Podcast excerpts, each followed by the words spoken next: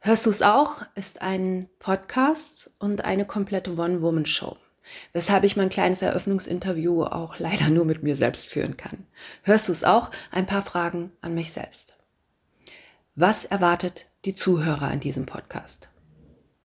Dieser Podcast stellt jede Woche einen Song vor und erzählt eine dazu passende kleine Geschichte, die ich aus meiner subjektiven Sicht und oder Haltung in den jeweiligen Song hineininterpretiere. Ich mache also nur das hörbar, was wir sonst alle täglich mit uns selbst ausmachen und denken. Auf dem Weg zur Arbeit oder nebenbei, wenn wir Musik im Radio oder aus unseren eigenen Playlisten konsumieren.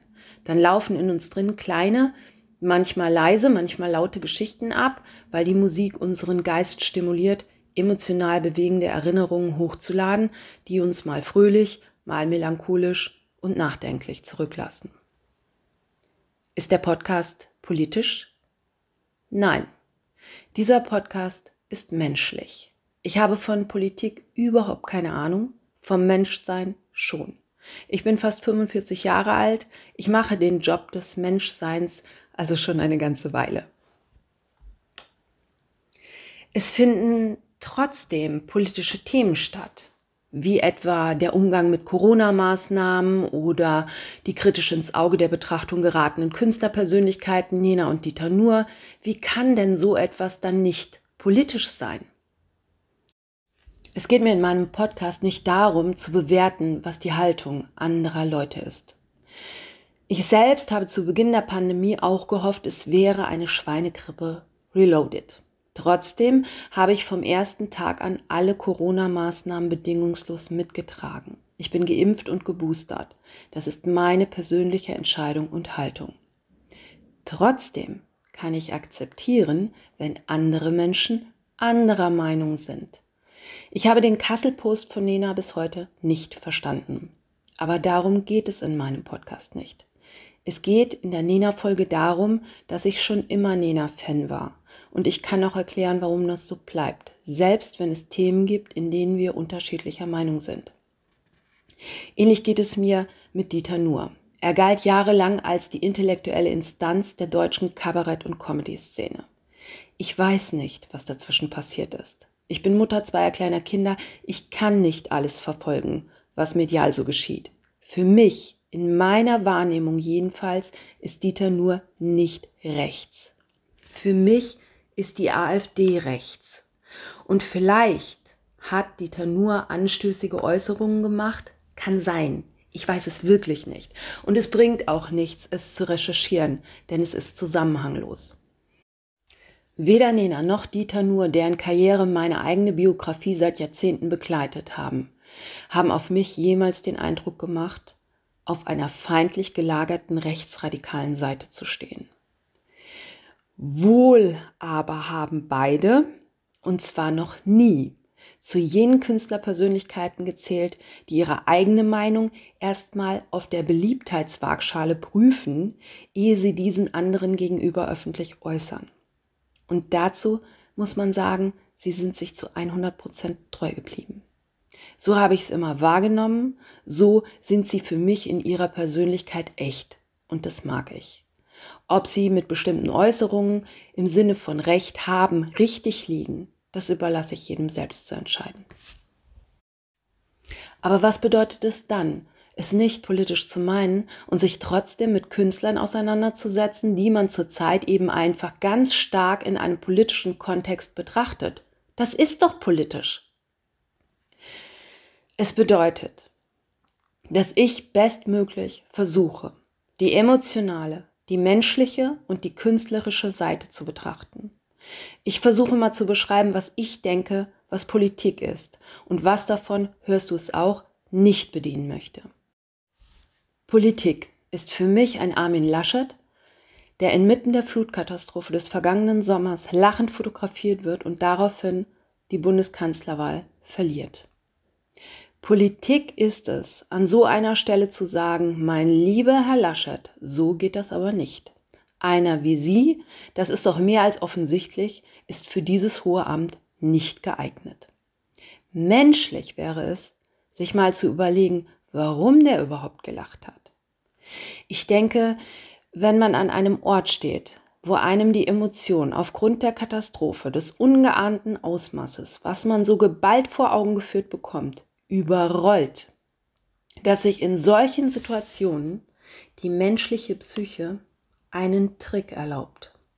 Einen Trick, der verhindert, dass wir spontan durchdrehen oder vollends die Fassung verlieren. Der Trick heißt entgegengesetzte Emotionen. Ein dummer Spruch. Alle lachen kurz und irgendwas in uns drin entspannt sich. Und dann kann man wieder konzentriert weitermachen. Nichts wird weniger schrecklich, auch dann nicht, wenn man mal kurz lacht. Nicht umsonst entsteht jede Komödie doch immer aus der Überspitzung des Dramas. Lachen und Weinen liegen dichter beieinander, als der Politik offensichtlich recht sein kann. Oder nehmen wir diese Ministerin der Grünen, deren Namen ich nicht einmal kenne. Sie trat unlängst zurück, weil sie während der Flut beziehungsweise da, als Aufräumen und Arbeit angesagt waren, in den Urlaub fuhr. Das klingt jetzt erstmal ungeheuerlich. Sie kam daher auch ins Kreuzfeuer und hat am Ende ihr Amt niedergelegt. Ich habe es nicht genauer verfolgt. Ich sah bloß einen Ausschnitt der Pressekonferenz. Ich sah dort eine erwachsene, in die Kamera schluchzende Frau. Eine Frau kurz vorm Nervenzusammenbruch, die der Öffentlichkeit erklären sollte, warum sie und ihre Familie den Urlaub einfach gebraucht haben. Und ich saß da und habe mir einige Minuten dieser Aufzeichnung als Mensch und Mutter angesehen. Ich war selbst kurz vorm Flennen. Diese Frau war mir so sympathisch, weil sie so ehrlich und aufrichtig war. Sie erzählte von vier oder fünf Kindern, einige davon im Kleinkindalter. Dann der ganze Wahnsinn um Corona. Ihr Mann krank, Schlaganfall und sie selbst in der Spitzenpolitik, was ungefähr einen 20-Stunden-Tag bedeuten dürfte. Und dann kam auch noch diese schreckliche Flut. Aber ihre Familie hatte Urlaub gebucht.